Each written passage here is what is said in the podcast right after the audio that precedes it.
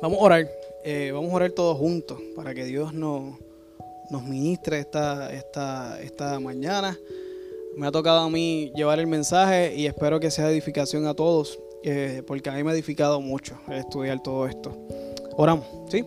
Padre, venimos delante de tu presencia en esta mañana. Venimos agradecidos, venimos venimos complacidos con lo que nos has dado, pero, pero hambrientos y, con sed de conocer más de ti. Te pido que tú abras nuestros corazones, que tú pongas nuestros corazones, Padre, como tierra fértil y que la semilla que ya ha sido regada, que ya ha sido puesta, que ya ha sido sembrada, tú la riegues y les des crecimiento, Señor, según tu voluntad.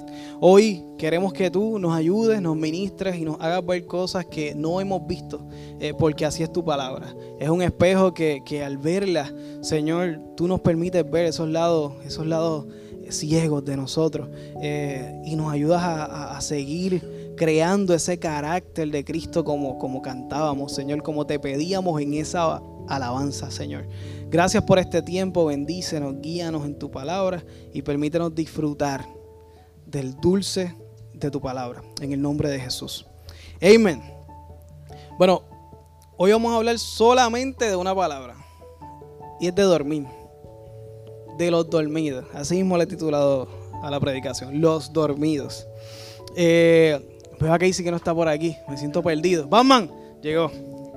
Bueno, vamos a hablar de los dormidos. Me avisas por ahí cuando tengas el texto para leerlo. Y van a ver que, van. Quiero que atiendan. Son, pocos, son pocos versos, son seis. Eh, pero hay dos formas de que se habla de dormido. Y vamos a verlo con calma. Pero quiero, ¿verdad? Eh, vamos por partes. Vamos a leerlo todos juntos, por favor. ¿Me acompañan? Vamos. Porque todos vosotros sois hijos de luz e hijos del día. No somos de la noche ni de las tinieblas. Por tanto, no durmamos como los demás, sino velemos y seamos sobrios. Pues los que duermen, de noche duermen, y los que se embriagan, de noche se embriagan. Pero nosotros que somos del día, seamos sobrios, habiéndonos vestido de la coraza de la fe y de amor, y con la esperanza de la salvación como yelmo. Porque no nos ha puesto Dios para ira, sino para alcanzar salvación por medio de nuestro Señor Jesucristo, quien murió por nosotros, para que ya sea que velemos o durmamos, vivamos juntamente con Él. Estos son de estos versos que no hace falta mucho ya. Ya está casi la predicación completa. Permítanme, vamos a ir por él, ¿verdad? Poco a poco. Eh, el verso 6, quiero, vamos a ir brincando. Verso 6 habla del primer no durmamos y el verso 10. Quiero que lo pongas por ahí, el verso 10. Dice otro no durmamos, pero lo dice en dos formas distintas. Y voy rápido sobre esto para dedicarnos, ¿verdad? Eh, quiero separar porque esta palabra dormir se usa de muchas formas en la palabra y aquí en este verso es necesario que lo explique para poder irnos por, el lado correcto. Eh, hay dos formas. Dormir se llama cateudo, ese es el griego original, pero cateudo tiene mucho significado. Eh, dos de ellos es un eufemismo y es una metafórico, ¿ok? De forma metafórico y eh, eufemismo. Voy rapidito con estas palabras, no voy a complicar la cosa. Eufemismo es cuando le llamamos a algo como de una forma más light para descargarlo emocionalmente. Y, lo voy a explicar. Cuando hablamos de gente eh, que fornica, los fornicarios, ya ustedes ven que no se, escucha, no se escucha la palabra fornicarios. Se utiliza, esos muchachos están activos sexualmente. Entonces, esa frase activos sexualmente es lo mismo que fornicarios, pero como que le quita, ¿verdad? Tensión.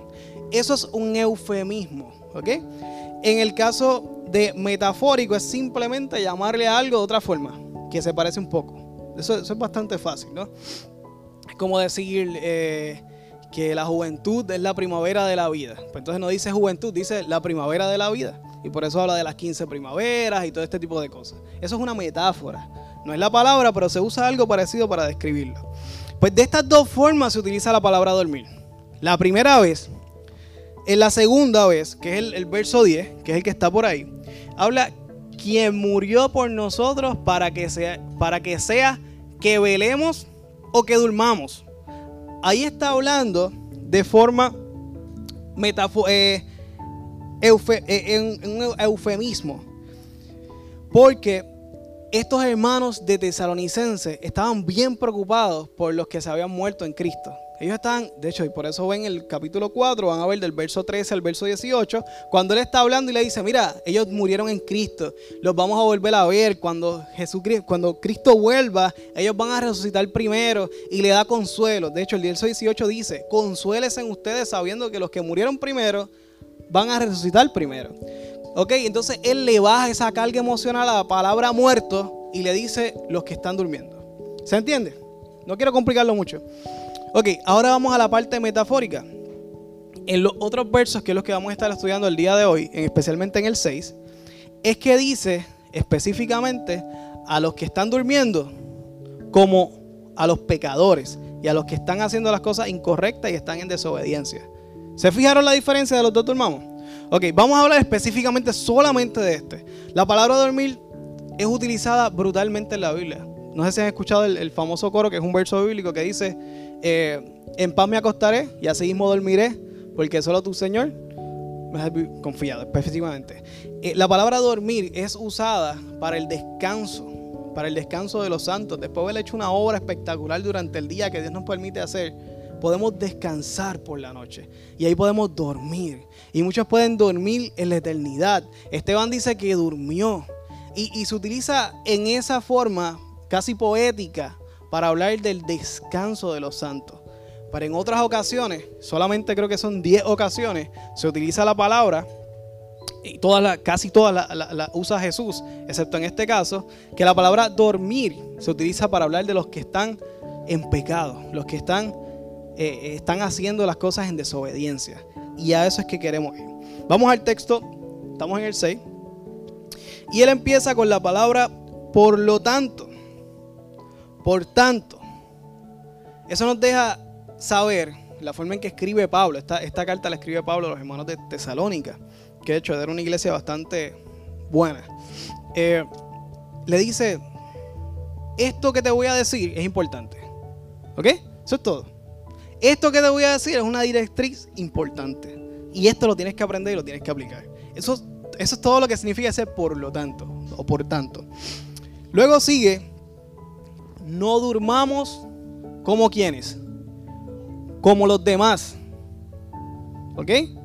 Nosotros somos de una forma, los hijos de Dios, los que estamos en la luz, que estábamos en tinieblas, ahora estamos en luz, pero los demás duermen.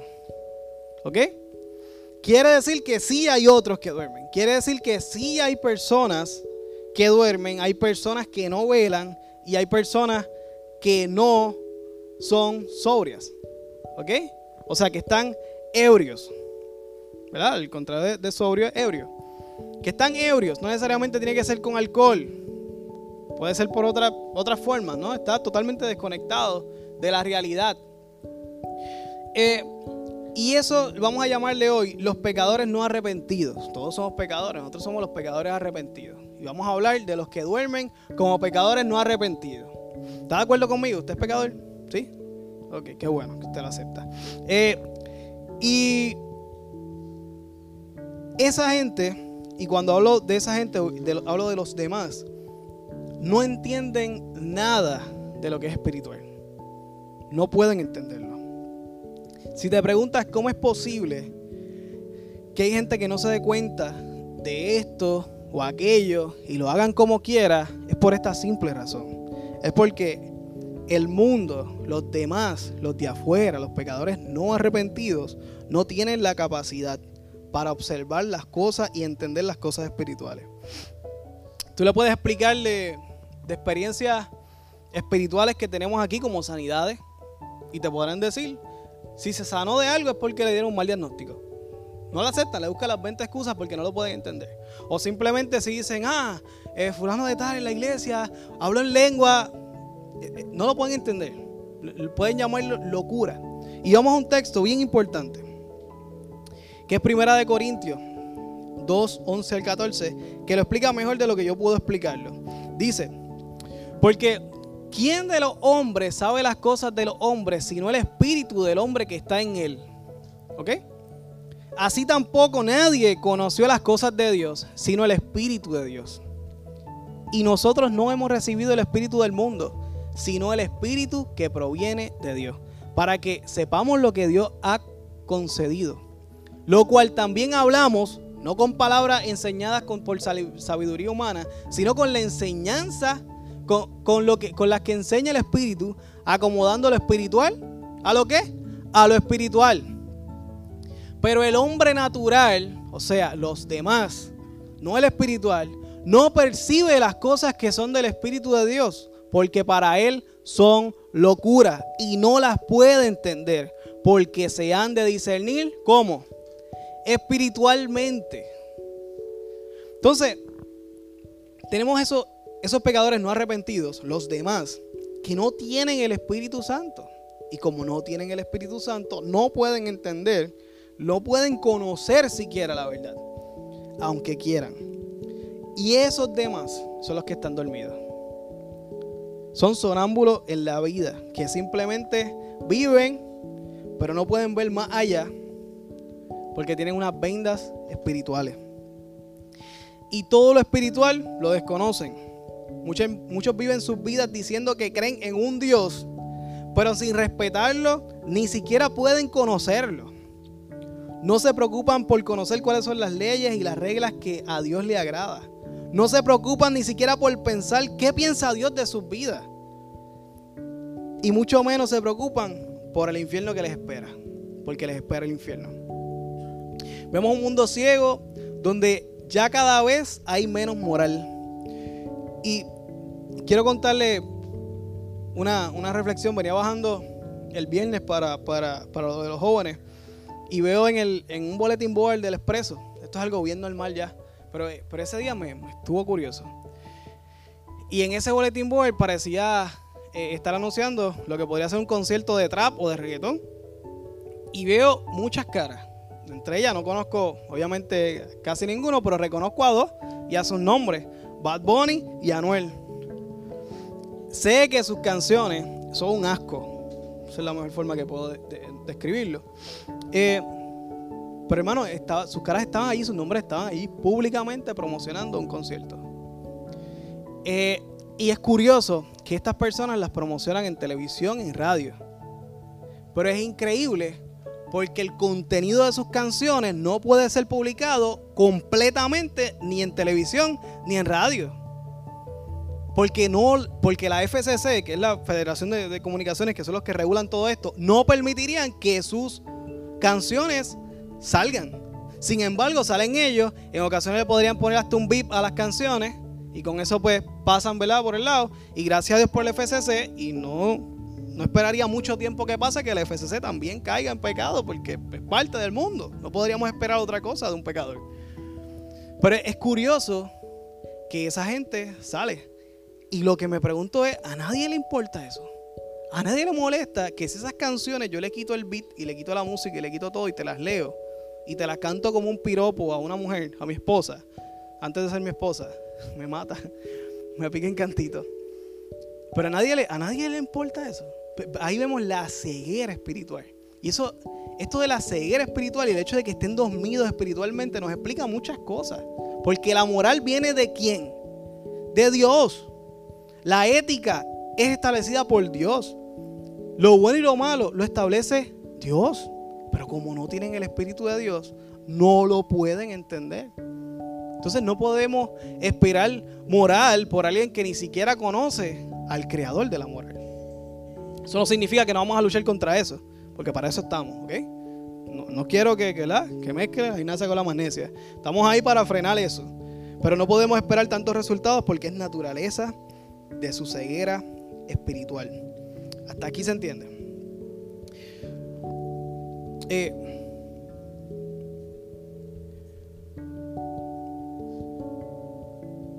Dios creó a toda criatura y a toda criatura le dio dones y talentos.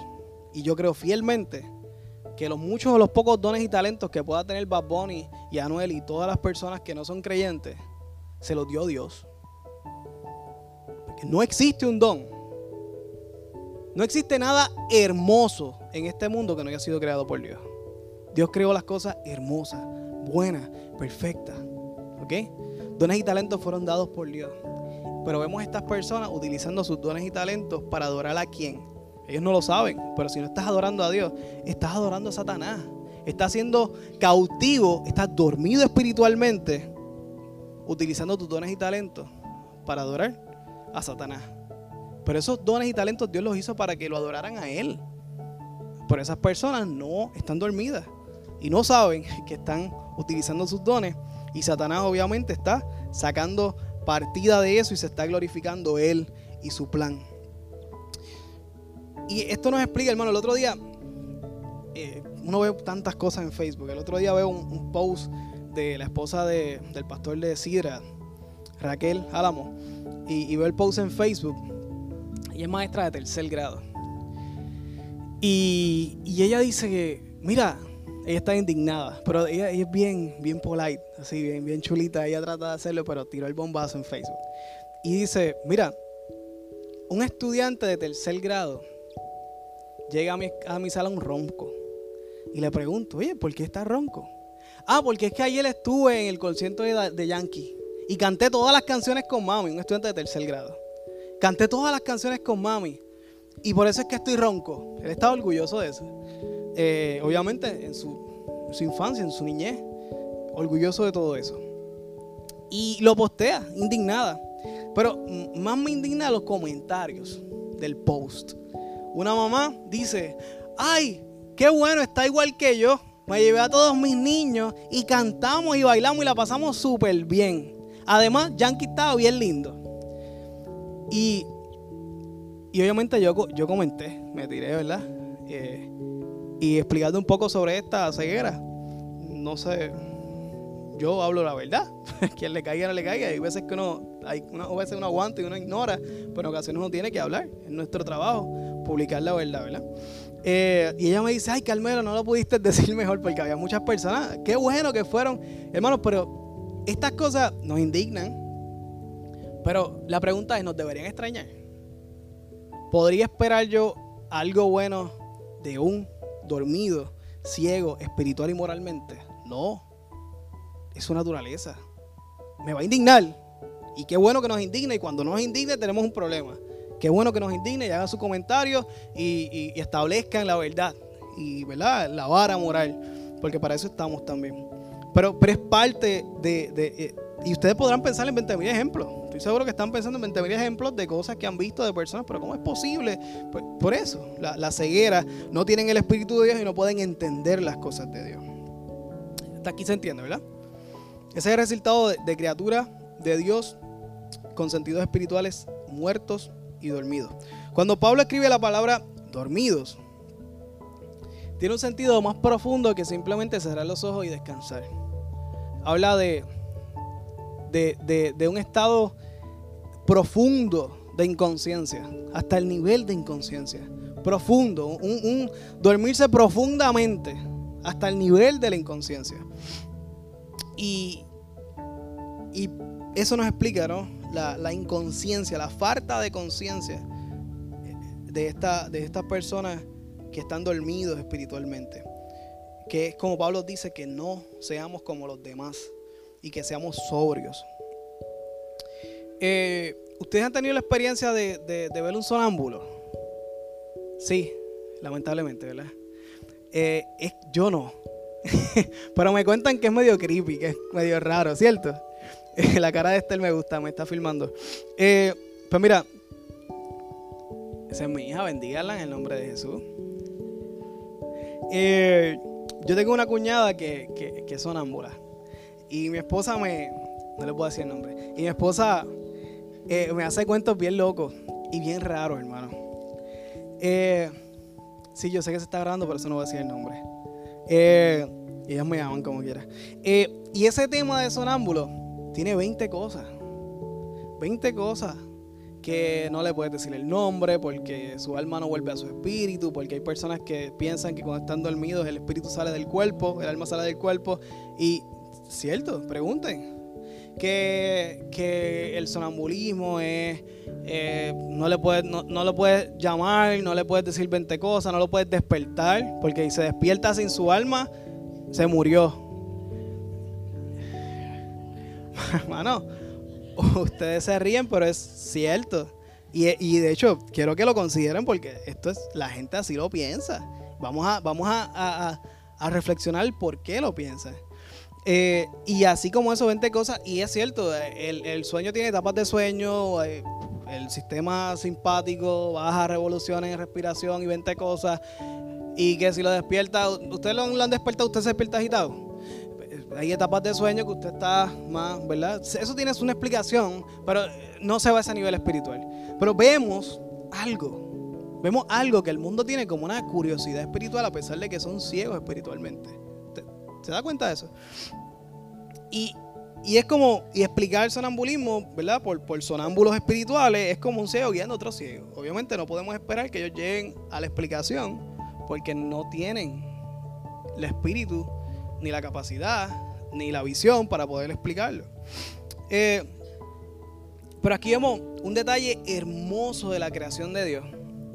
Y es que a pesar de que son ciegos, tienen una intención de buscar de, buscar más, de, buscar una explicación de lo sobrenatural. A pesar de que son ciegos, pero tienen ese deseo de buscar y de tener esa, esa, aunque sea por misticismo y algunos sean por otras tangentes, pero tienen ese deseo y es parte de lo que Dios puso eh, en ese sentido profundo de buscar adorar algo, de buscar entender lo sobrenatural y lo espiritual. Eh, y vemos un mundo que anhela entender y explicar esas cosas y desconocen, al no tener el Espíritu de Dios, desconocen unas reglas básicas espirituales. Hay unas leyes espirituales. Está la ley de siembra y cosecha. ¿Ha escuchado? Siembra y cosecha. Y hay gente que la intenta explicar con el famoso karma. Que, lo que tú das lo vas a recibir. Es un concepto de la religión del, hinduismo que, que tan, para colmo lo sacan de contexto porque ni siquiera es como el hinduismo lo ve, que el hinduismo lo ve, que es las obras que tú haces en la vida, buenas y malas, se suman y se dividen y cuando vayas a reencarnar, pues entonces reencarnas en un gusano o en un rey, básicamente. Estoy, estoy dando un poco un extremo, pero es básicamente lo que ellos creen, en serio. Y hoy en día cogen ese concepto de karma y lo utilizan para, para, ¿verdad? para hablar de estas cosas. Otra cosa son las vibras, las famosas vibras. Eso es otra cosa que el mundo intenta explicar espiritualmente algo sin tener la capacidad para poder explicarlo. Las vibras es otro enredo, porque si busca la raíz no tiene raíz. ¿De dónde se inspira esta filosofía o idealismo, si podemos llamarlo así? Es que una persona empezó a estudiar bioenergía, eh, y esa persona lo llevó a otro extremo y lo mezcló también con lo del karma y cogieron el yin yang de lo positivo y lo negativo, entonces le pusieron lo que son las vibras positivas y negativas, entonces cogieron otro estudio de otro fulano que decía que todo vibraba, que realmente es un, una teoría y no ha llegado a ser ley. Por lo tanto, si no es ley, no se ha probado, no ha tenido base suficiente para probarlo, de que todo vibra a una frecuencia. Y hermano, muchos músicos se creen esto, de que todo vibra a una frecuencia. ¿Por qué? Porque las notas musicales vienen por vibración. ¿Ok? Pero, pero no todo vibra. No, no, hay, no hay base, no es ley para poder decir esto. Y si busca, no va a encontrar. Entonces está a eso de la ley, de las cosas materiales, de las ondas, le mezclaron lo moral, lo positivo y lo negativo. Entonces resulta las buenas vibras y las malas vibras. Entonces vemos personas ciegos, espirituales, con un deseo de, buscar algo más y de poder explicar ciertas cosas en la vida, lo bueno y lo malo. Y, lo ves que hablan con vibra y todo el mundo habla de vibra. Pero en la televisión eso es lo más espiritual que hay. Todo el mundo habla de vibra. Yo recuerdo cuando con Mónica Puy estaba, jugando y le estaban enviando buenas vibras y cuando así, todo eso es como un lenguaje espiritual aceptado por todo el mundo y es el menos base que tiene no tiene base. Pero ¿cómo es posible que no tenga base y todo el mundo la esté usando sin saber? Porque tenemos un mundo ciego, sonámbulo, dormido espiritualmente, buscando explicar cosas espirituales que es imposible que las entienda. Así que tenga misericordia cuando vea este tipo de cosas. ¿Se entiende? ¿Están de acuerdo conmigo?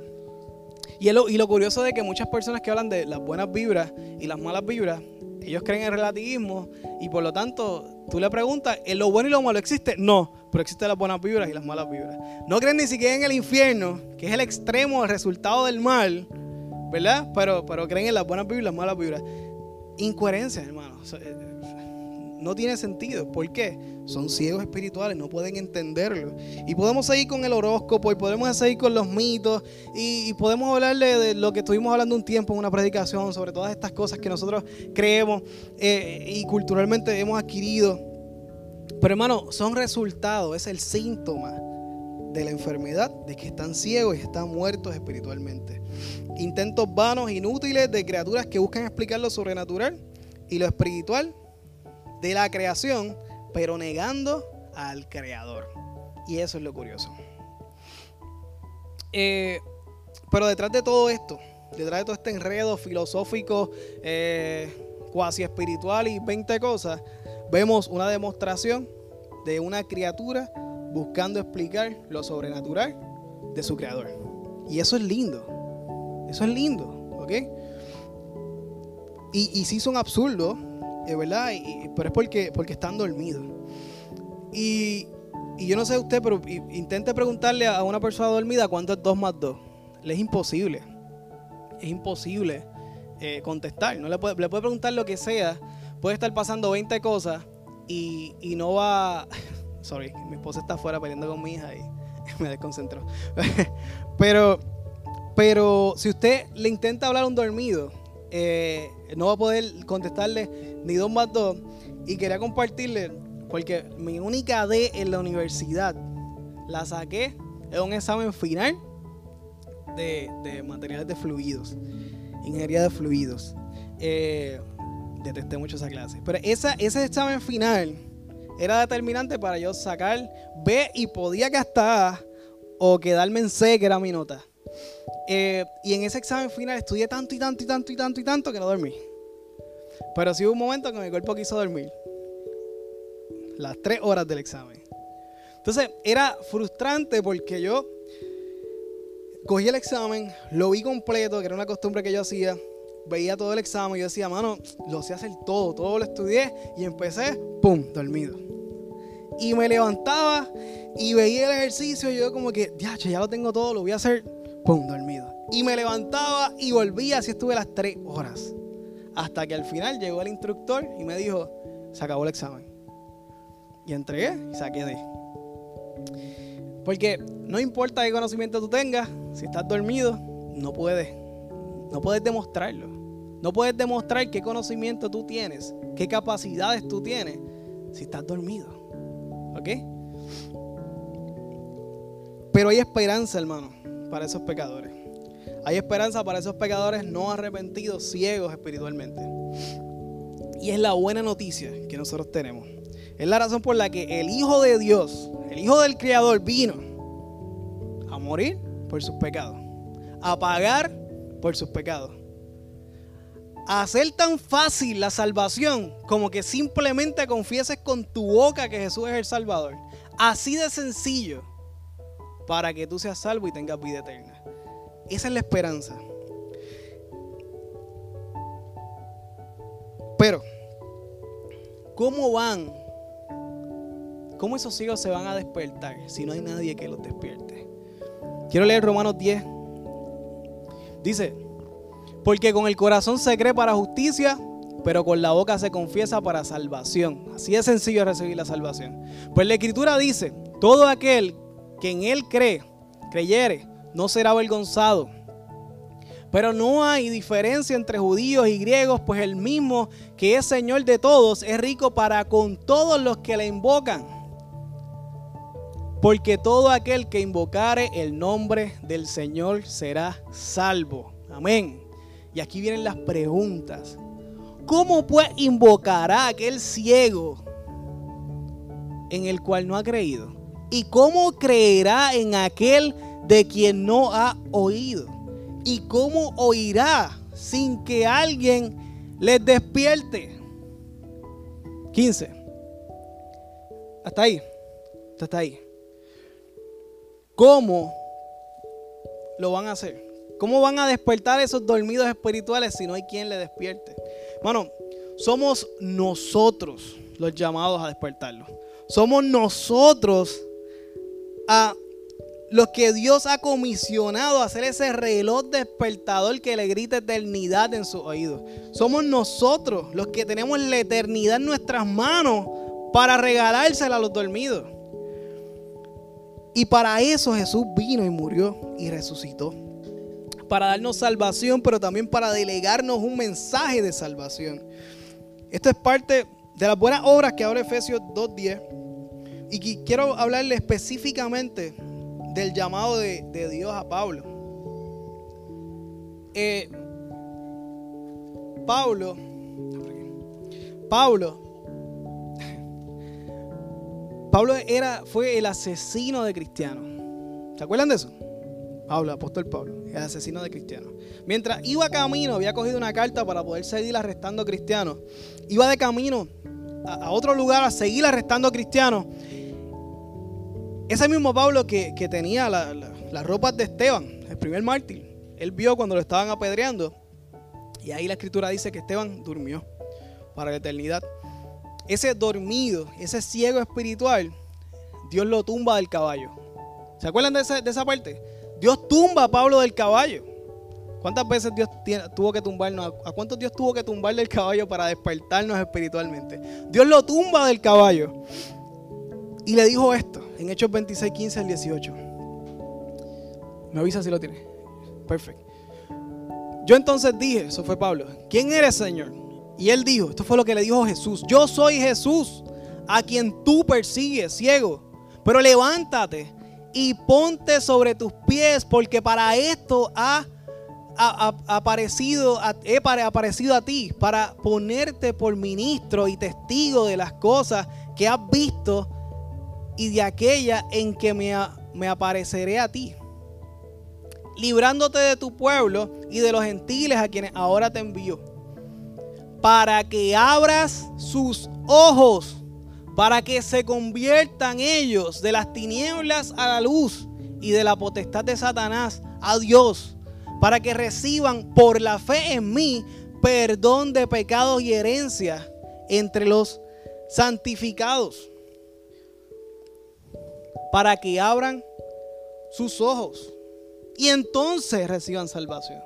Pero primero tienen que abrir sus ojos. ¿Cómo es posible que una persona pueda hablar si está dormida? ¿Cómo una persona puede tomar decisiones dormida? Es imposible. Pero el Señor le envió a Pablo ¿Y qué le toca a Pablo según este verso 18? Dice claramente, para que abras sus ojos. No dice para que yo abra sus ojos. Dice para que tú, Pablo, abras sus ojos. Y después dice, para que ellos se conviertan de las tinieblas. A nosotros nos toca despertarles. El trabajo de que se convierta le toca a Él junto con Dios. Eso es su trabajo con Dios. Mi trabajo es despertarlo. ¿Ok? Ese es mi trabajo es el trabajo de nosotros, es lo que nos toca a cada uno de nosotros. Y, hermano, esta es la parte un poquito más dura de entender. Nosotros también podemos caer dormidos haciendo la tarea. Y este es el verso Marcos 13, del 33 al 37. Quiero que lo leamos con cuidado para poder entender cómo nosotros podemos caer dormidos en la tarea. Mirad, velad y orad. Tres cosas. Mirad, velad y orad. Porque no sabéis cuándo será el tiempo. Es como el hombre que yéndose lejos dejó su casa y dio autoridad a sus siervos y a cada uno dejó qué? Dejó qué? Una obra. Y el portero mandó que velase. Velad pues, porque no sabéis cuándo vendrá el Señor de la casa, si al anochecer, o a la medianoche, o al cantar del gallo, o a la mañana. Próximo, porque cuando venga de repente no os halle durmiendo. Y lo que a vosotros digo, a todos digo, velad. Somos siervos, tenemos una obra y tenemos que velar. Porque esos siervos se pueden quedar dormidos. Eso lo dijo Jesús. Podíamos quedarnos dormidos. Y una de las cosas más importantes que dice, que no se sabe cuándo el maestro viene. Y es lo que tenemos que recordar es que Cristo viene pronto. Cristo viene pronto. Y tenemos que estar en vela. Y por eso nos dice, mirad, velad y orad. Mira, observa las cosas que están pasando.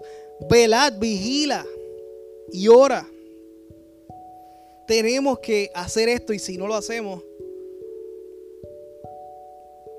podemos fallecer junto con los dormidos como si toda la vida hubiéramos estado dormidos. Hagamos según nuestras fuerzas. Y bienaventurado aquel siervo el cual cuando el Señor venga lo vaya haciendo así, velando, mirando, observando. Y en este momento, donde hay tantos sonámbulos en las calles, donde hay tanto ciego espiritual, es cuando menos podemos estar dormidos. Hermano, Jesús habló de la sal en la tierra, ¿se acuerdan? Dijo que la sal en la tierra cuando pierde su salinidad es tirada al camino y es pisoteada por los hombres. Pero la sal, el que cogió química básica, sabe que la sal tiene dos compuestos químicos, sodio y cloro. Cloruro de sodio se llama el compuesto químico. NaCl. Nada más. Nada más. Y eso no puede cambiar de ninguna forma ese compuesto jamás pierde su salinidad. Entonces Jesús mintió. No. O Jesús no sabía química. Él inventó la química. Él diseñó la química. Él sabe todo. ¿Y por qué lo dijo? Ah, porque la sal venía de dos formas, local o de Siria, en aquel momento que lo dijo. Y esa sal había que depurarla. Si la sal no estaba bien depurada, como, era, como decían de la sal de Siria, que no era de buena calidad, pues no podía, sal, no podía salar. Pero la sal, si tenía cosas añadidas, contaminantes, tampoco podía salar. Si se le añadían cosas encima, la sal no podía hacer contacto con aquello que quería salar, el agua, la carne, lo que fuese. No podía salar porque no puede hacer contacto. De la única forma, hermanos y hermanas, que la sal deja de salar es cuando se le añaden otras cosas y no le permiten tener contacto con aquellos que quieren salar. Me explico. De la única forma que la sal deja de ser sal y deja de salar es cuando deja de estar en contacto con aquello que tiene que salar.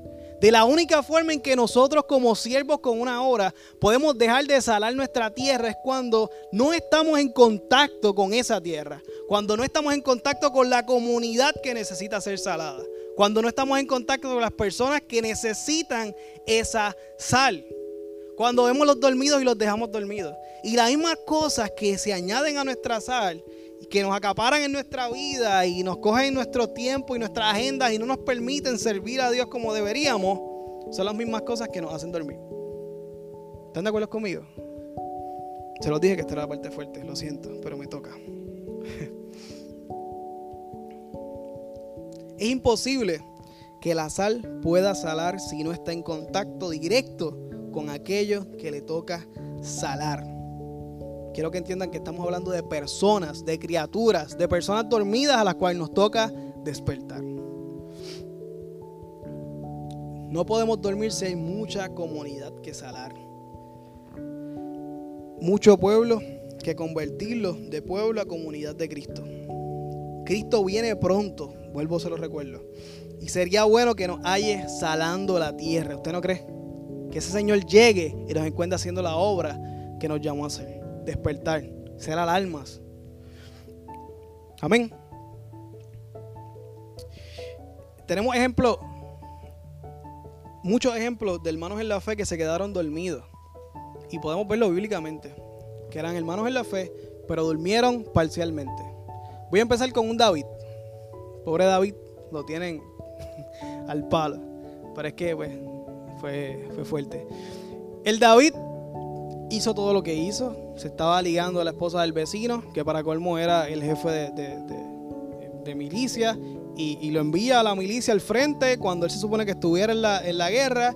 David se quedó en la casa mirando a la vecina, la codició, lo mandó a matar, la cogió y él quedó ante el mundo. Nos estaba explicando Nando la vez que, que estuvo predicando, que él quedó como el que salvó a la vecina y la adoptó para cuidarla. No, mató a su esposo y se quedó con ella porque le gustó. Y fornicó. Pero estuvo ciego durante un tiempo. Hasta que no viene el profeta, Natán. Y lo despierta. ¿Y qué hizo David? Despertó. Despertó. Hizo lo que hizo, pero despertó. Sansón con Dalila. Salsón, juez, súper poderoso, un poder sobrenatural. Fue descendiendo, fue mirando lo que hacían los jóvenes, fue a su fiesta, empezó a descender. Se dejó, se olvidó de que sus padres le dijeron, no te metas con aquella filistea.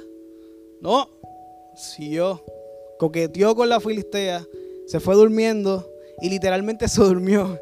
Y dormido le picaron el pelo, cosa que era un voto nazareo ¿verdad? Un voto que él tenía con Dios, lo que hace que lo pierda sus poderes porque se durmió. ¿Despertó? Sí, despertó. Hizo un último acto, ya era muy tarde, pero despertó. Jonás, ¿se acuerdan de Jonás? El pez grande. Jonás también se durmió. No quería predicar. No quiero, no quiero. No quiero predicar. No quiero que se convierta esa gente. Y tuvo que pasar, Dios lo llevó a descender, literalmente lo llevó desde, la tierra hasta una barca, de la barca hasta un pez y después lo vomitó en la, en la costa y ahí tuvo que despertar y predicó. Pedro, Pedro se durmió. Pedro, Pedro, se durmió. Negó a Cristo. Se durmió completamente. Y se durmió hasta mucho tiempo después. Cuando Cristo le aparece y luego de los 40 días. Y ahí es que viene el, acto de, Pedro, ¿me amas? Pedro despertó y se convirtió en líder de la iglesia en aquel momento. Bueno, vemos hermanos que han dormido en la fe. O sea que también nosotros podemos quedarnos dormidos, como nos decía Jesús. Y, es aquí en las áreas, hermanos, que tenemos que tener cuidado, que podemos dormir. Como cristianos y como hijos de Dios, como personas videntes espiritualmente, como personas despiertas espiritualmente. Podemos dormir y estamos durmiendo y no estamos velando cuando, bajando, cuando bajamos nuestros estándares de santidad. Dormimos cuando por el tanto bombardeo del pecado, de tantas películas y tantas series, veo a mis hijos ver lo menos malo. Los pongo a ver películas donde el asesino, el pecador, es el protagonista. Y eso es lo que le enseño a mis hijos. Y los permito ver eso. Los permito escuchar cosas que yo no debería escuchar. Bajamos nuestros estándares de santidad. Ahí estamos dormidos. Dormimos cuando como adultos nos alimentamos de nuestro entretenimiento con series llenas de sexo, adulterio, borrachera y placeres del mundo. Y con eso nos entretenemos. Nos estamos durmiendo espiritualmente. Dormimos cuando nos olvidamos del pudor ¿Hace cuánto no he escuchado esa palabra? Dormimos cuando, cuando voy a pasar el juicio de mi conducta, la palabra santidad no es la primera que está en, esa, en ese checklist de mi conducta. Dormimos. Dormimos y no velamos cuando me acostumbro a no darle al que necesita. Cuando en el semáforo me uno a la manada de personas que viene esa persona pidiendo y tú le das ese chispito por el frente del carro para dejarlo atrás lo más rápido posible y olvidarte que, te necesitas y sanar tu conciencia y olvidarte que Dios te dijo que tenías que darle y le das ese chispito por el frente del carro y todo el mundo tú ves que le da un chispito para el frente del carro y te unes a esa manada de personas que se olvidan del que necesita. Dormimos cuando no ayudamos en ninguna causa. Cuando vemos de lejos las cosas que hacen otros hermanos, cuando ponemos mil excusas para no ofrendar. Y no solamente estoy hablando del diezmo, estoy hablando de eso. Estoy hablando de muchas otras ofrendas, de muchos otros hermanos. Cuando ni siquiera me preocupo por necesidades de mis hermanos, de mis familiares, duermo, duermo. Dios lo que me dio, me lo dio para compartirlo. Duermo cuando mi acto mayor de espiritualidad es venir los domingos a la iglesia. Duermo cuando dejo de orar en mi casa. Duermo cuando dejo de leer la Biblia Duermo cuando me siento obligado a venir los domingos. Y duermo cuando ya no siento el gozo de la salvación. Dormidos estamos. Dormimos y no velamos cuando nuestros dones están enterrados. Cuando tengo mil excusas para no darle a Dios el tiempo que se merece. Cuando miramos y hasta admiramos a los pecadores usando sus dones y nosotros nada que ver. ¿Recuerda los dones de Bad y Anel que le estaba diciendo? Anuel creo que se llama. Pues mira, yo reflexioné sobre esto. Eh, y yo veo que esos pecadores no arrepentidos, espero que algún día se arrepientan y se conviertan en parte de la familia. Yo veo que ellos usan sus dones y los maduran brutalmente. Tienen una calidad musical como el mundo la pueda, la pueda hacer. Y en muchas ocasiones el mundo es mucho más espectacular usando sus dones. Adorando a Satanás que nosotros usando los de nosotros para adorar a Dios. Tenemos nuestros dones enterrados Mientras el mundo usa sus dones y talentos para hacer lo que quieren, como quieren y lo hacen bien. Y casi siempre lo hacen mejor. Dormimos espiritualmente.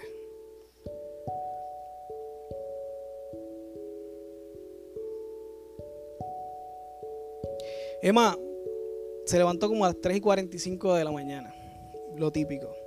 Por lo general Isabelita la atiende, hoy yo la cogí. Y empecé a dormirla.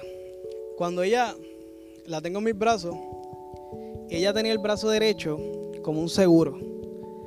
Si yo le movía el brazo derecho, ella se despertaba y rápido me agarraba de nuevo. Eh, y así estuvo un rato. Y yo la movía y ella volvía y me abrazaba. Yo la movía y ella volvía y me abrazaba. Y así estuvo. No sé hasta cuánto tiempo. Para mí, fueron como siete horas. Probablemente fueron 20 minutos o media hora, no sé. Eh, y llegó un punto en que ella estaba profundamente dormida.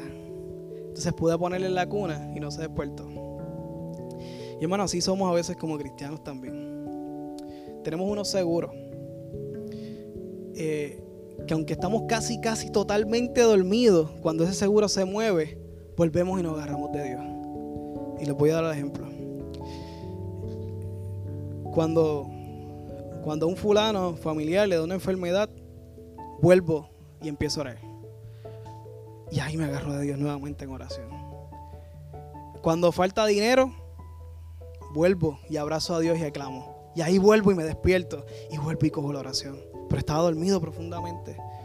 Cuando anda algo mal en el trabajo, vuelvo y pido oración a los hermanos. Y vuelvo y me agarro a Dios. Pero estaba dormido. Y tenemos que tener cuidado. Escuchen esto bien, hermano. Tenemos que tener cuidado de abusar de la gracia de Dios. Porque nos puede sorprender una desgracia eterna. Si nos quedamos dormidos profundamente, podemos tener una desgracia eterna y perder nuestra salvación apreciada. Porque no velamos y no oramos. Mateo 25. Entonces el reino de los cielos será semejante a diez vírgenes que tomamos, que tomando sus lámparas salieron a recibir al esposo. Cinco de ellas eran prudentes y cinco insensatas. Las insensatas, tomando sus lámparas, no tomaron consigo aceite, mas las prudentes tomaron aceite en sus vasijas juntamente con sus lámparas. Y tardándose el esposo, cabecearon todas y se durmieron. Y a la medianoche se oyó un clamor. Aquí viene el esposo, salid a recibirle. Entonces todas aquellas vírgenes se levantaron, arreglaron sus lámparas. Y a, las insensatas dijeron a las prudentes, danos de vuestro aceite, porque nuestras lámparas se apagan. Mas las prudentes respondiendo, dijeron, respondieron diciendo, para que no nos falte a nosotras y a vosotras, id más bien a los que venden y comprad para vosotras mismas. Pero mientras ellas iban a comprar, vino el esposo, y las que estaban preparadas entraron con él a las bodas y se cerró la puerta. Hermano, permítame hoy ser esa persona que no se nombró, que no tuvo nombre, pero se dice que fue el que dio el clamor y que levantó a esas vírgenes. Permítame ser hoy yo la persona anónima como vimos en eso. No me importa. Ser el que despierta sus vidas y ser el que dice, recuerda, no duerman, Cristo viene pronto. Permítame despertarlos a ustedes en todas las áreas que estén dormidos para que arreglen sus lámparas porque todavía hay tiempo, pero no sabemos cuánto tiempo queda. Clamemos por frutos, usemos nuestros talentos, usemos nuestros dones. Desempolva los dones o desentierra los dones y úsalos para su gloria. Deja de darle excusas a Dios y despierta en tu agenda personal. Despierta, predique el Evangelio, sé tú la alarma y vuelve a disfrutar el sabor de predicar, el gozo de la salvación. Despierta a los dormidos con el mensaje de salvación. Sé la alarma despertadora que regala eternidad con grito en tu casa, en tu trabajo, donde estés. Despierta también a todos los que duermen. Con esto quiero ir cerrando. Es como una casa, hermano, que hay dos cuartos. En un lado hay un hombre en un cuarto que poco a poco se llena de agua. Pero el que está en la cama, está en la cama alta, una cama bien alta, pegada al techo. Y ahí está dormido ese hombre en ese cuarto. Y ese portón tiene candado.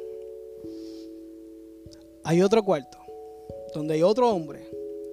Ese hombre tiene las llaves de ese candado. Sabe que el cuarto se está inundando. Sabe que tiene las llaves correctas para ese candado. Y para colmo es su propio hermano. Pero él decide dormir. ¿qué pensaríamos de ese hombre? ¿Cómo, qué sentimientos tiene ese hermano? Podríamos pensar. ¿Cómo va a dejar a su propio hermano en este momento que está a punto de ser ahogado?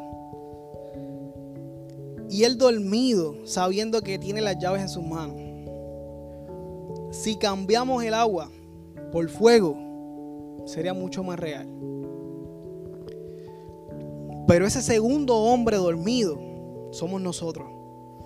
Somos nosotros cuando con las llaves de regalarle salvación hermano, creado por nuestro propio Padre Espiritual, lo dejamos en el cuarto llenándose de agua y no hacemos nada, dormido. Somos nosotros cuando sabemos que Dios vino y murió por vernos, a recontrarse con nosotros, pero también con ellos y con todas sus criaturas.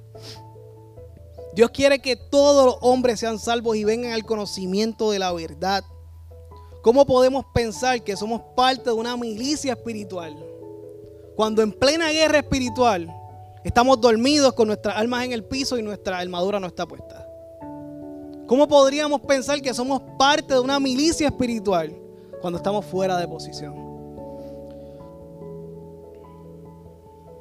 Efesios 5, 14 al 17 dice.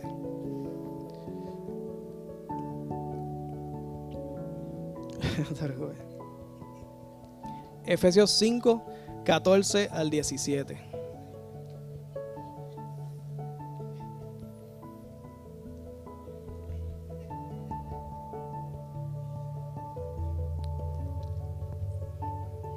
Quiero que lo lean conmigo porque quiero que quede en, su, en sus memorias este verso, es la parte bonita después de todo esto. Efesios 5, del 14 en adelante, hasta el 17.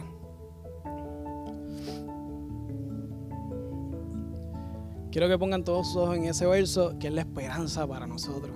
Por lo cual dice, despiértate tú que duermes y levántate de los muertos y te alumbrará Cristo. Próximo. Mirad, pues, con diligencia como andéis, no como necios, sino como sabios, aprovechando bien el tiempo porque los días son malos. Por tanto, no seáis insensatos, sino entendidos de cuál es la voluntad del Señor. No tengo mucho más para hablar. Quisiera que cerraran sus ojos.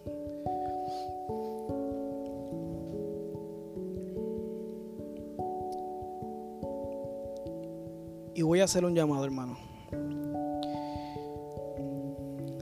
Yo te si en algún momento, alguna parte de este mensaje que Dios me dio y, me quebrantó y me vio obligado a compartirlo con ustedes, si en algún momento usted fue tocado, yo, yo te suplico que por favor despierte, levantes tu mano, te levantes y vengas hasta acá y, vamos a orar juntos. Si tú quieres decirle a Dios, Señor, despiértame, sé valiente. Eh, y juntos vamos con valentía a despertar los unos por los otros. Si quieres, si quieres que estar en vela, hermano. Si tú quieres estar en vela, si tú quieres despertar unas áreas en tu vida para velar, ven. Si quieres decirle a Dios, Dios, ayúdame a levantar a otros porque no me atrevo, no me siento capaz. Ven, vamos a clamar juntos para que Dios te dé la valentía, para que puedas disfrutar del gozo de predicar su evangelio. Si hoy quieres despertar a muchos dormidos, ven, pero, pero especialmente si tú eres un dormido, si tú eres uno de esos que, que jamás se ha despertado, pero hoy Dios ha tocado tu corazón, hoy Dios te ha hecho entender cosas que jamás habías entendido de la eternidad, de la salvación, ven, corre a los pies de Dios porque hoy es un día, pero mañana no sabemos si existe, ven. Te invito a que vengas, a que corras a los brazos de tu Padre, que hizo todo lo posible por perdonarte, por restaurarte, por darte una vida eterna junto con Él, que se muere por verte, literalmente se murió por verte y reencontrarse contigo. Yo te, te, aconsejo de todo corazón y hoy te pido que, me permitas despertarte, que me permitas dar esa, esa alarma eterna que te regala eternidad a través de Cristo. Despiértate si estás dormido. Y últimamente, por último, ven, saca de tierra ese don. Si no sabes qué don tienes, pues ven y vamos a clamar por tus dones. Vamos a clamar para que Dios siga afinando los dones y no sigamos viendo al mundo hacer lo que hace, sino que nosotros hagamos lo que Dios nos mandó a hacer. Con visión espiritual, con convicción espiritual despierto, siempre mirando, velando, llorando. Padre, Padre, venimos ante ti, Señor. Venimos como, como dormidos despertando. Venimos como, como muertos resucitados, Señor. A pedirte que, que tú abras nuestros ojos. Que al igual que a Pablo le quites las escamas. Que tú nos des la fuerza, Señor. No queremos darte más excusas, Señor. No queremos justificar nuestro sueño profundo. Y ayúdanos a sentir el, temor, el terror de que tú llegues, Señor, y nos encuentres dormidos en cualquier área de nuestras vidas. Porque tenemos que rendirte cuentas y, y, nos aterra saber que vamos a estar dormidos, Señor. Yo, yo quiero despertar por amor. Yo quiero despertar para glorificar tu nombre. Yo quiero usar todo lo que me has dado para ti, Señor. Padre, tú eres, Señor la razón de ser de todo esto, de todo el mundo, de toda la creación, el universo, eres tú, el creador. Todo gira alrededor de esa cruz. Padre, tu gracia es suficiente, pero no nos permitas descansar en ella. Ayúdanos a despertar nuestras áreas dormidas. Hoy, Señor, recuérdanos vivir con la conciencia de que mañana no sabemos si vienes o ni siquiera sabemos si vienes esta tarde. Hoy queremos, Señor, tener la conciencia, internalizar todos los días sabiendo de que tú vienes pronto, de que nos reencontraremos contigo, Señor. Estaremos en la gloria, adorándote, Señor, por la eternidad. Señor, no habrá, no hará falta luces porque tú eres la luz, Señor. Pero ese día yo no quiero que llegue y tú me encuentres dormido, Señor. Yo quiero que tú me despiertes hoy. Yo quiero que tú despiertes a mi hermano hoy. Padre, mira todos aquellos corazones que, se han rendido ante ti hoy. Mira todas aquellas personas que, que han aceptado, Señor, que necesitan ser despiertos, los que, los que están aquí, Señor, humildemente y valientemente reconociendo que están despiertos como los que aún están sentados, pero reconocen que necesitan despertar. Te pido que a todos, Señor, continuamente nos despierte. Que escuches nuestra oración constante y que no nos permita quedar igual. Despiértanos, Señor. Despiértanos y alúmbranos como tu palabra dice.